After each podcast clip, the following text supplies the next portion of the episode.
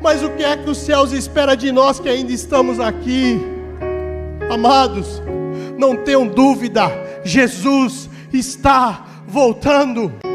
Ele conta conosco. Nós somos os trabalhadores da undécima hora. Nós somos os últimos trabalhadores e Ele conta conosco. Ele conta conosco. Chega de sermos indicativos e que passemos a ser representativos. Chega da gente mostrar onde é o caminho, a gente precisa levá-los para o caminho. A palavra do Senhor diz: ensina a criança no caminho em que deve andar. Chegou a hora da gente representar. E a pergunta que eu faço, um pouco constrangedora, mas precisa ser feito: nós temos representado Cristo?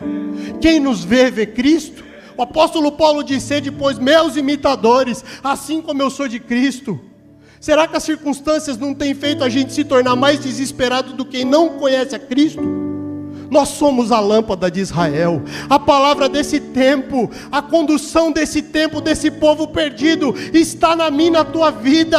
Abre a tua boca como um profeta, aonde tem um caos, quando você chegar, você tem uma palavra, aonde tem um desespero, onde tem um caos, você vai chegar com uma palavra, você vai ser usado por Deus nesse tempo profundamente. O que você precisa dizer? O que você precisa dizer?